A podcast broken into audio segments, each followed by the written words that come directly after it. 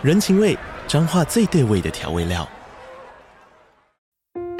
人，你在这端，我在那端，各自忙碌又相互牵挂。情，街角的吵杂声传递温暖与思念。味，是从每一个转角飘出的乡愁。这里是彰化县政府 Podcast 节目《彰化早咖》，我是主持人内克。从彰化大小事各具特色到旅游攻略，透过轻松有趣的访谈，带着大家走进最在地的早咖。准备好了吗？彰化的故事，我们说给你听。以上为彰化县政府广告。嗨，大家好，我是摩尔，欢迎收听摩古史塔克。那你们听到这集的时候，应该是礼拜六，就是补班日当天。那先祝你们补班日快乐啊！那你会觉得我到底讲什么？为什么补班日快乐？对啊，我明天要补班啊，所以这集是礼拜五先录的，然后其实是录给明天自己听。昨天的自己在祝明天自己补班日快乐，大概这样子啊。反正就是未来补班，大家补班，大家辛苦了，加油啊！那今天这集是二零二三年第一录啊，那就是先回顾一下去年跨年，就是二零二二年。讲二零二二年好像是去年的事情，但其实。很新诶，你会觉得自己好像还在二零二二年，反正就去年跨年啊，跟他提过，就是最后有跟朋友约到，但就是就是当天去吃一个下午的火锅，吃完之后呢，大家就各自去看《想见你》，就是最新上那部电影。然后完之后，大家就各自解散嘛，然后我们就去台南市政府去做跨年，然后跨完年再去酒吧。然后我应该有分享一些酒吧的影片在那个 Instagram 现实动态上面。然后去台南市政府跨年的时候，会看到蛮多的表演。然后第一个当然是魏如萱啊，魏如萱就是我很喜欢的艺人，他唱《买你》，《买你》应该是我国中的事情吧，就唱《买你》啊，然后唱那个什么 A 五 A 五 A，对啊，那个你啊你啊。然后唱完这些之后呢，后面接一个团体叫什么 Fruit Slapper，她是一个日本的女团，然后她就是一个非常典型的，就是。青春洋溢，看起来应该在十三、十五岁，或是还没未成年，还十八岁啊。反正我现在已经年纪有了，所以说有点分辨不出年龄的能力。但是就是个非常青春洋溢的女团。然后他们的歌词会说什么“宇宙大集合”啊，然后紧急危机啊，然后什么我怎么那么可爱啊？这些反正就是这种东西，你会觉得说，台湾如果有这个团体出来，应该会被这个社会办爆。然后就算就是韩团好了，也不可能会有这种台词，然后配什么。高袜，然后蓬蓬裙啊，或是一些很青春的打扮，然后在那边团体跳舞之类，反正这种东西就觉得只有日本人可以做出来。就是这种东西，如果你在别的地方看，你应该会觉得他是怎么会唱这种歌，怎么会有这种台词，他们到底在干什么？但是女团就是香诶、就是我第一次看那种东西，现场看嘛。然后我以前会觉得说，为什么会有人那么喜欢那种很年轻的女团，然后那边青春洋溢的唱一些不太理解歌词，什么我怎么那么可爱，什么。危机警告什么之类的，然后紧急集合等等之类的东西，你会觉得没办法理解，这歌词是没有意义。但是其实你看到现场会觉得，看这女生真的，你会觉得她，人家会喜欢她们是有道理的，就是真的现场的气氛是很好的啊。然后我不是一个人看啊，我是跟我老婆看，所以说也没有什么自己跑跑去看的问题。然后我老婆也觉得说，哎，就是日本人特别可爱这样子啊。然后看完之后，我们就去附近的一间酒吧，然后有很多外国人，然后就跟一群外国人一起跨年。然后外国人他们会在跨年前就去放烟火，然后所以说就是店里面会有电视，然后看完之后大家一起我们看烟火，然后看大家聊天啊。其实我就是没有去过，然后就是因为气氛的关系，所以说平常不会去酒吧，就当天就真的去酒吧，然后去看一下大家都在干什么，然后跟着一起跨年。因为觉得说太早回到家也奇怪，因为也没有朋友在约嘛，然后就是感受一下气氛呢。那其实那应该是我回味了几年啦，大概有五六年以上哦，第一次去酒吧。然后之前我是有一段时间在酒吧工作啊，所以说就是。以前酒吧工作的时候，会对什么调酒里面大概什么东西大概都知啊，然后也会拿酒跟朋友去做聊天，去喝酒，然后跟客人聊天啊之类的，就是酒吧是会蛮熟悉的，然后也会有一些朋友或是一些酒吧认识的人，然后那边度过一段时光。所以说这次回酒吧的时候，这是去酒吧的时候啦，就会觉得说，嗯，有一种以前那种酒吧的感觉。但是问题是那些人都已经没有联络，当下大家都很好了，那就是当下离职后就说，那我们继续联络。但是现在看一下群主。已经几年了，五六年以上都没有任何人讲过话，就是大家都在那边啦。如果你换过很多工作，你应该都会有很多群组是没有人聊天，但就是群组里面有很多人，但没有人会想要退出，因为不知道退出会不会很奇怪。但是你要讲话也很奇怪，因为大家其实已经没有熟。那个就是当下感情很好的时候创群组啊，然后其实感情也没有不好，就是不知道讲什么。那所以说我现在那个群主也是这样，就是会想到以前的一堆一些青春的回忆啦，然后。朋友都消失了，但是回到酒吧之后，那些东西还是会想到，然后还是觉得嗯，但是不错体验了，就是偶尔去个酒吧，然后跟大家聚在一起，然后感受一下那些过节的氛围，我觉得还蛮不错的。然后去跨年倒数这样子，我觉得还不错了。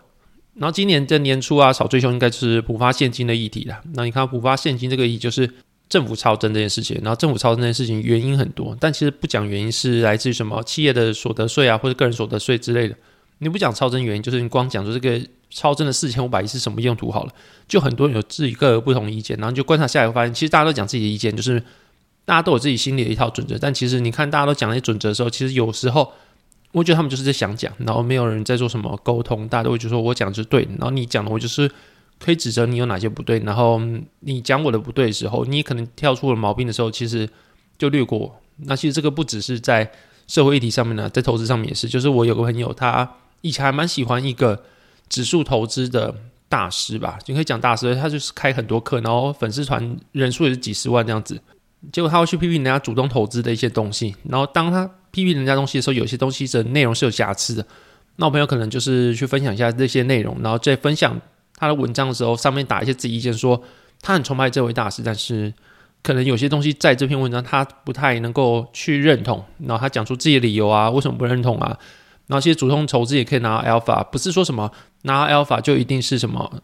你的运气好啊，然后长年以来你一定会被打败啊。反正他就讲出他自己的观点啊，然后最后他就被封锁，然后他就大傻眼，说：“哎，看，哎，我以前是尊敬他的，但是自从被他封锁之后，他再也不尊敬他了。反正就是大家会有自己观点啊，然后大家都会去做讨论。但是有时候有些人会只想讲自己讲话，但是你当你被其他人纠正的时候，你不会想听，但是你还是很想去纠正别人。我觉得这是一个蛮……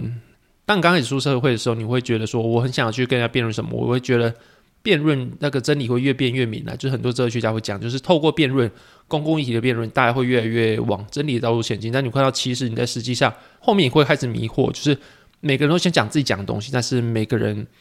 都不一定会听彼此的意见。然后你可能在各行各业各个领域都可以遇到大事，比如说你光讲个那个核电的问题，好，就是永和派跟废和派，你都可以找到很高学历的啊，国外硕士博士啊，那些大师级理论派级人物，他们讲都有道理，但是。有一个东西是大家完全信服，或者有个东西是绝对正确嘛？好像也没有，就是每个东西都有大师，每个领域每个思维都会有大师，但是没有个东西是全世界有集体公司说，嗯，这样就对的。所以到后面可能会想说，好像不需要跟人辩论，就是有时候做好自己的事情就好了。因为你知道辩论有些东西是辩不出一个真正的结果，也应该说这个世界真的没有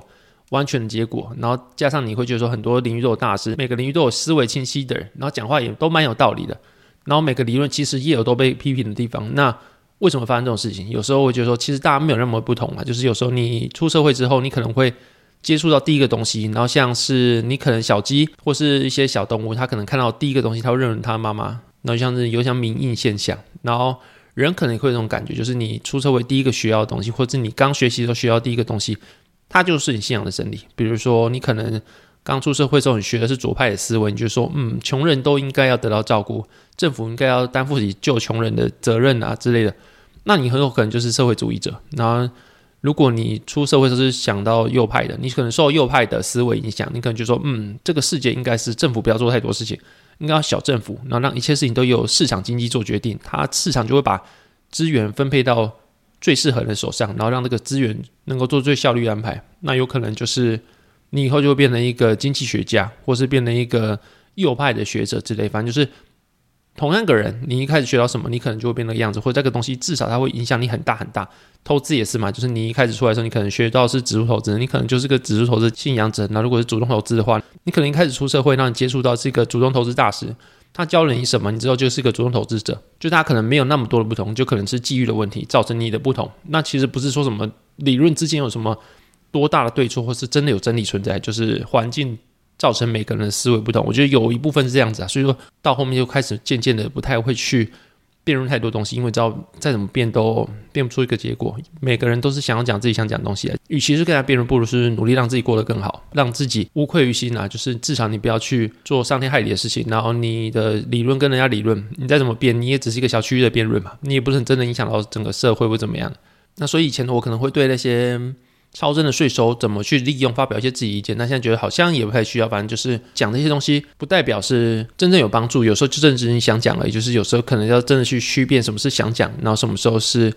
真的对你啊或周围的人有帮助。我觉得目前来说啊，就是其实有时候我也是分不太出来。就是如果你说像每个人都是因为环境所造成的差别，然后没有这个真理的话，好像又变了一个怀疑论者，就是什么东西都没有真理，什么东西都没有意义，那就会变成一个漫无标的存在。但是你还是要去相信有些东西它是真正是有它的终极目标的啦。那这个东西可能就是一个。很多哲学还是啊，就是在怀疑论跟那些真理会越辩越明这中间去不断摸索的过程啊。然后现在就是不太确定这个东西它是不是真的该被讨论。然后至少我以前我可能会去做这个东西的讨论，但今天我可能就觉得说，这东西我现在不确定是我想讲而讲，还是这个东西讲出来是对整个社会或对大家有帮助，或者你们想听的。那就是跟大家说自己会思维这些的心路历程了。那也祝大家新年愉快这样子。那现在进入市场话题。那首先就是最近的时候，我听 Podcast，就是有些人会去分享一些观点，就是对于目前世界局势变化，就像是美中的贸易战啊，然后应该说晶片禁令啊，或是一些荷兰啊、日本啊、德国加入一些晶片禁令，那加上很多很多的那些国外企业，像 Apple 啊，或是一些供应链正在慢慢的去退出中国嘛，所以会造成一些动荡。然后这些东西会是你投资方面会去回顾二零二二年，或是在展望二零二三年的时候必须接受，这就是目前所处在的环境。那有些人会把这些东西称之为就是反全球化，就是会拿这些东西觉得说全球化也不复建，以后就是效率会越来越低。因为过去的全球化就是因为有些东西它生产成本势必比较低，像人力成本比较低，或者人口比较多，然后或是原物料比较低，或是更靠近市场，就是你会在一个地方设厂，你一定会有自己原因。像经济学说的，你离消费市场越近，那你的运输成本就会节省；离原料的位置越近，那可能是你的原料成本就越低。那你可能是劳力密集的地方，那你可能就去一些人工成本比较低的地方，那你就可以省下人工成本。对一些劳力密集的产业来说，他就会选择在人口多的地方、人口便宜的地方去做设厂。那过去的时候，这些因为哪些效率比较好，哪些比较便宜，那会造成那些全球化出现，是做专业分工。比如说一个晶片制造，它可能在研发是在某个地方，可能在美国、在西方国家，然后晶片晶圆代工可能在台积电，那就是在东亚的地方。就是每个国家每个区域会有他们比较便宜或他们比较有效率的地方去做生产，然后形成现在就是全球化，会导致每个东西它竞争力会有所差异。比如说你的价格比较低，或是你的良率比较高，或是你制造出来的东西它的功效比较好，那会导致这些东西在市场上比较竞争力。那那些效率比较不好的东西就渐渐会被淘汰，然后市场会在这种比较竞争的状态下，东西会越来越好，然后价格会越来越便宜，然后会比较有竞争力，大概这样子。所以说。过去或全球化会是因为这些考量到各个国家、各个区域他们各自的优势不同，会导致全球化，然后让全世界的生产的效率会比较好。可是现在可能是美中的晶片禁令啊、贸易战啊，或是那些反全球化，每个国家都想要有半导体在自己国家。那这个在经济学上是不太合理的嘛，因为每个国家制造半导体的成本不一样，甚至你在台湾去做晶圆代工，一定比在美国还要便宜嘛。然后像你在台湾也是比你在熊本便宜，或在德国便宜嘛，就是因为台湾的人可能人力便宜，或是台湾的性质比较适合去做晶圆代工，因为台湾可能比较愿意加班比较强，或者是他们的那些学位啊，或者他们整个人口，他可能是往科技业发展的倾向比较高。可现在是各个国家都想要在自己的国家里面会有一个半导体厂，那这个制造出来它的成本一定会比你说在台湾制造还要高。但是这就是趋势，就是大家会觉得说这个东西就是反全球化，就是效率这个东西已经不是整个国家、整个世界会去考虑的第一优先。可是另一方面，你会发现，就是除了那些比较小部分半导体，就像你半导体，你可能会拉到美国生产，拉到自己本土生产，但那个量绝对不会是比你在台湾生产还要大。可能你全球的产能有五十趴在台湾，然后如果你可能拉一些回美国、回日本、回德国，那也都是最低限度，就是国家安全会需要的量。可能就是拉个三趴两趴回去这些各地地方，然后其他的剩下大部分四十五趴，大部分的量还是会在最有效率的地方生产。所以说那个是反全球化吗？其实那个比较像是在全球化。我觉得这种感觉就是你可能还是全球化，但是有一部分东西会拉回自己那边生产，可能没那么效率，但是是你基本需要的。可这个基本需要的东西，它可能会是额外的需求，并不是过去的一些需求，然后拉一些出来，可能是额外增加需求。那所以这东西可能会是额外的消费，那这样的话，可能对于全球化，或是你说在全球化来说，并不是一件坏事，因为它的需求就更多了嘛，是在过往的需求以外，再额外增加需求，所以说你会觉得这个是坏事嘛？就看你怎么解读，因为每个人解读不一样，有人说是反全球化，有人说是在全球化。那因为在全球化，也有另外一个定义，就是你会看到很多很多的国家或是很多的企业正在迁出中国供应链，像是 Apple，它有可能把它的 Mac 或是它的 iPad 的一些生产线移到越南去做。那这个东西，有些人会解读它是在全球化之外，也是个区域性。未来的那些几十年啊，你可能不会出现另外一个 mega factory，就是不会再出现那种巨大型的工厂，比较中型的一些工厂会释散在各个国家，然后释散各个区域，就是每个区域都会有一些产能，但是不会再聚集在可能中国啊，或是产量的生产都集中在某个地方。他们可能未来就是一个各个地方都会有，但是不会有个巨大的 mega factory 的存在。那这有点像是去中心化。或是你说的区域化的存在，那未来趋势可能就这样子。那搭配就是现在目前中国是开放解封嘛，那它解封方式其实也跟各个国家不一样，各个国家可能是完整配套之后解封，他们是说解封就马上解封，那所以导致说很多的公司啊，或是你可以听到很多很多 podcast 讲说，就是他们可能没有在线，就是有些人确诊之后，他们没有在线，确诊的人必须在家里，或者是必须被封城不能出来，但是很多地方就是开门还是没有人去做。营业还是没有人在公司上班，为什么？因为大家都确诊了，可能一个地方你去采阳率可能超过五成，就是一半以上的人都确诊了。那现在中国就是这种过去报复性的去做封城嘛，现在报复性的去做解封，所以导致说他们的确诊率非常非常高，然后那边的药啊，大家都在疯狂扫货嘛。那这个情况下当然会短期内对供应链还是会有巨大冲击，因为大家都没人可以上班，大家都确诊，怎么上班？所以说短期内可能对这些中国的产量会有一些影响。但你说长期以来的话，解封势必是一个比较好的趋势啊。所以说你说长期以来的话，可能对国际观光业是有帮助的。那另外就是你可以观察到过去的时候有长时间的封城，所以导致可能目前中国的一些受薪阶级啊，像是工人啊，或是那些他收入不像是富豪那么高的人，他们可能会有段时间没有钱，因为过去封城封太多了，然后现在一下子解封之后大家都确诊，所以说根本没有人可以工作嘛。所以说短时间他们的。资产可能没有那么多，他们可能手边没有钱，因为太久没有工作。但是你说长期起来的话，他们消费的能力势必应该是会再回来的。那你去搭配的一些，就是目前消费性电子的库存可能渐渐开始落地，然后库存的高峰有些人说在二三年第三季或第四季，就是可能是现在的库存已经慢慢的开始在减少了。那再搭配就是未来展望是中国的工人可能会渐渐有钱，那可能对于未来的一波的消费性电子的去化库存。或者回到正常的水位来说是有帮助的。目前，我们市场是这样看，就是中国封城解封之后，对于国际的观光或者是对于消费性的一些产品来说是有帮助，因为大家会开始渐渐有钱，总比你一直封城好。但是问题是，中国这波的解封之后，大家都疯狂的染疫嘛，那染疫之后会造成什么样的影响？其实大家不知道，因为中国的疫苗，我们要抽中国疫苗，前几集就讲过，就是中国的疫苗能够去防止它这样子大规模染疫之后死亡率嘛？其实大家不知道。那尤其这种。Omicron 的变种，它可能是对于老年人还是比较有杀伤力，所以说对中国来说，到底会死多少人？因为你知道，对于美国来说，死的人数也是一部分造成目前美国的缺工这么多，就是有一部分人都因为疫情死去了。我们先不管有些人会在疫情之间选择退休，那有一部分也是因为疫情之间死去，所以导致说美国有一部分人力缺口是在这个情况下发生的。然后中国的话，会因为这个疫情死多少人？其实大家目前不知道。但是这个东西，如果你现场看是悲剧，是有些人他如果在你面前死的话，那当然是悲剧，那你当然会不忍直视。但是如果我们不谈那些情感面，只谈数据的话，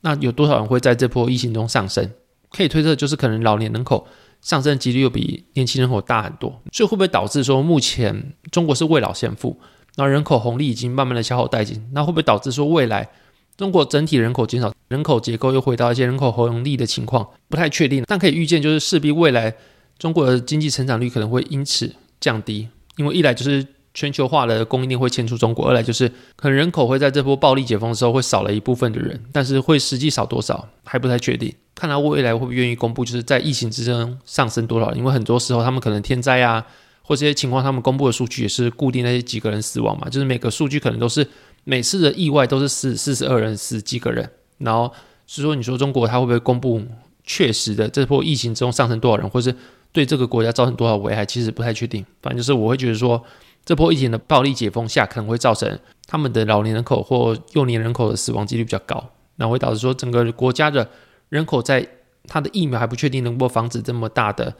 染疫呀、啊，或是说对于死亡率的降低有没有很大的帮助的情况下，会死亡多少人不太确定。但你说中期内可能对旅游是有帮助，或是对一些消费性电子或者消费市场他们的。购买力倒是有帮助，但你说长期以来，中国的经济成长率，我是觉得是会趋缓的。就是目前听到各方意见听下来是这样子讲，那是中国的部分啊。如果你讲到台湾部分的话，目前来说，就下礼拜的台积电还是大家最重视的，就是你看到入行之他粉砖 Andrew Ru on Global Semis and Tech，他在十二月三十一号，就是去年十二月三十一号的贴文有讲到，就是目前二零二二年的半导体行业是投资最惨重一年，就是因为费半跌了三十五趴，然后台湾也是跌了三十一点八趴。但是比起二零零八年费半的四十八趴跌幅，其实台湾目前的跌幅还好了，大概十三个百分点，因为那时候台湾大概也是跌了四十五趴左右。但是说的产能利用率下降是比台湾未来预估产能利用率下降的情况还要惨烈。那个时候的产能利用率下滑到三十三趴，但是估计台湾在二零二三年上半年，就今年上半年，顶多就是下降到六十六趴。然后对比二零零九年，它下降到三十三趴，其实表现还是好很多的。所以说，他会认为说，目前台湾半导体或是你说费城半导体，就是半导体这块领域的话，它是处于超跌的状态。那其实很多预估，它都是一个以当下数字来看。如果说以当下数字来预估，可能台湾的产能利用率，半导体产能利用率会到六十六趴。那跌了三十一趴、三十五趴，可能是超跌状态。但如果未来真的跌到四十几趴，那这就不算超跌。就是如果以目前的数据或目前的情况去预估的话，他们会认为是超跌状态，就是他们觉得说这个东西是便宜的。那有时候每个人都自己的看法，通常会去遵循自己的看法去做一些操作。但是有时候还是要留点后路啊，就是可能会在牛市的时候，大家会觉得说我去开杠杆，然后再加上我的看法某个趋势，然后我对一个地方去做比较大杠杆，我可能会赚到比较多的获利。那你看到现在很多标的，相较于平常比较属于平均估值来说，是属于历史比较低的估值水位。所以你知道现在东西是确实比较便宜，但是问题是你不知道什么时候会复苏。所以说你知道便宜，这个是既定事实，但你不知道说未来还会不会往下，跟什么时候会反转。在不知道的情况下，你的杠杆要开多大？我觉得是要去思考一个问题啦，就是如果你开个两倍好了，感觉不会爆，但是后面如果又下跌三十万，你会再少一次六十趴的部位。那这个东西对你来说压力是会蛮大，尽管不会爆，也不会觉得说会再下跌五十八，但是杠杆的维持是很蛮重要的一件事情。所以说我最近可能会讲一下我目前杠杆怎么开的，然后怎么开杠杆是在安全不会爆的情况下，你还是能够开杠杆。就是大家会觉得说杠杆开了最怕就是爆炸，但是有时候有些东西是可以让杠杆不爆炸。如果你去做好比较多资产配置的话，然后每个杠杆属性不一样，像是期货啊，或者杠杆型 ETF 啊，或是选择权，他们彼此的那些优缺点不一样，然后他们可能使用的。策略不一样，那东西可能可以去做一集做讨论。但目前的话，就是看起来大家目前的很多估值，尤其半导体族群是在便宜的水位，就是你拿来跟其他历史的区间比起来的话，它的估值算便宜。但是你也不知道什么时候会反转，或是你不知道什么时候后续会不会再下跌。所以这个东西就是你可以开杠杆，我自己就可以开杠杆的，我自己有开一点。但是如果开太多的话，其实后面你会受到蛮大的承压，那可能自己想清楚。那所以台湾可能就是目前来看一下，就是整个半导体他们的经济循环走到哪里了。那这个可能就是看下礼拜一月十二号的台积电法说会，去看一下他们法人有哪些的思维，然后去做一些参考指标。那目前是美国费的部分，然后在去年十二月时候，费的他已经放缓升息步调，没有升三码就只升两码。然后再加上他们这个月公布的会议纪要，就一月四号公布的会议纪要也显示说，他们离中断利率其实没有很远的，目前大概四点五帕左右，所以说最鹰的目前应该会把中断利率定在五点五帕。那也只剩下四码的升息幅度嘛，所以说他们离终端利率其实没有到非常远。所以他们这会议纪要也一直在强调，他们对于抗通膨的决心是不容忽视，或者他们一直强调是他们升息放缓不代表他们对抗通膨决心减弱，或者他们说二零二三年他们都不会考虑降息。但是我像我讲一样，就是你降息与否，其实不是联准会决定，是景气决定的。所以当如果全世界开始陷入衰退的时候，联准还是必须得被迫降息。所以说什么时候会降息，这个其实不需要去做太多的。讨论啊，我就说时间到了，然后自然就会降息。就是衰退到的时候，联准会就降息；然后衰退没到的时候，联准会就不会降息。那既然没办法预测衰退什么都来，所以说什么时候降息其实也不在需要预测的行列里面。然后在目前大家已经预期未来是必然衰退的情况下，我们要观察应该就是失业率的情况，就是美国的失业率它不会继续往上。像近期去观察 ADP 的失业率还蛮好，但是。很好，失业率可能一旦往上，就可能会停不下来。就是以历史经验来说，就是失业率一旦往上之后，它就不会是说我停到五趴刚好，我就不会再上去，这是没办法控制。所以说往上之后，可能五趴冲过六趴、七趴，它就会形成一个可能是高通膨、高失业率状况。那就像是今年台湾的杨金龙讲一样，杨金龙央行总裁讲的一样，就是可能造成一些停滞性通膨。那这情况下，就是会比较是市场第一个担心的问题啊，就是如果失业率上升，但是通膨没下来的话。那可能就不是菲利普曲线讲一样，就是失业率跟通膨它是一个反向关系。那如果两个都同时上去的话，这就是如果 Fed 它这是政策失误的话，最惨情况就是像这样子的停滞性的通膨产生，就是高失业率跟高通膨。那另外的话就是第二个观察就是可能是流动性问题，就是整个市场像是巨大，它可能是资金可能会有一些比较没办法周转过来，所以导致他们可能要去跟他们的供应商去展延票期四十五天。那这情况不会只发生在巨大，那可能会一些比较小的银行啊，或者一些比较小的厂商，他们可能也会有信用问题，就是银行它的放款意愿比较低，但是他们在资金紧缩的情况下，他们更需要钱。那没有钱的情况下，可能你的产业再怎么好，那你可能你的产品的优势再怎么高，或是你的产业的前景再怎么好，在有资金需求的情况下，你挺不过这一波，那你还是没办法。所以说，很多厂商可能面临他的资金一时周转不过来问题。然后另外就是像过去提到，就是美国的美债问题，因为很多很多的企业啊，他会去投资美债去做他的资产的沉淀，或是说很多的养老基金或比较稳定的资产，它可能做美债，然后加杠杆去做它的投资行为。然后他们避险可能不会做到像这样子，像百年一遇的债市的下跌情况，他们可能避险会做，但不会做到这么极端情况。那说今年的这些极端情况的下跌，可能就会导致他们的资产部位有问题，或流动性出现问题，因为他们必须去。卖掉债市的部位，然后去缴出他保证金或 margin call 的时候，需要卖掉一些部位去降杠杆。那情况下，你需要降杠杆的时候，又会导致说你的债市进一步的它的卖压会增加，所以说这就是个恶性的循环。那所以说目前的话，大家去观察一下债市流动性问题，因为未来会不会发生下一次金融危机，会很大的程度取决于你的美债流动性问题。然后这大概就是目前市场上的问题，就是二零二三年的时候，你去回顾二零二二年，或是你去展望二零二三年这些问题，就是目前来说。整个市场在关注的啊，就是目前投资环境大概这样子，就是你会去关注通膨问题、失业率问题跟 Fed 它后续政策问题，然后另外是美债的流动性的问题，或者企业他们的现金流的问题啊，然后未来市场的走向就会取决于这些经济数据的表现，那大概是这样子。那现在进入抢话时间，然后首先第一个笑话就是地方乡民俊贤提供，就是福原爱失忆的时候会说什么？Who am I？好，这是他讲的，所以说如果不好笑的话呢？请右转找俊贤，或是给我领取俊贤的联络方式，好不好？然后第二个笑话是，有一天有一个深海鱼，然后他在海里自由自在的游啊游，但他一点不开心，为什么？因为他的压力好大。好，这节目大概到这边，如果喜欢节目的话，欢迎在 Apple Podcast、MixerBox 跟 Spotify 给我五星评价。然后如果要商业合作的话，也可以在下面找我的商业合作联络信箱。好，节目大概就谢谢大家收听，拜拜。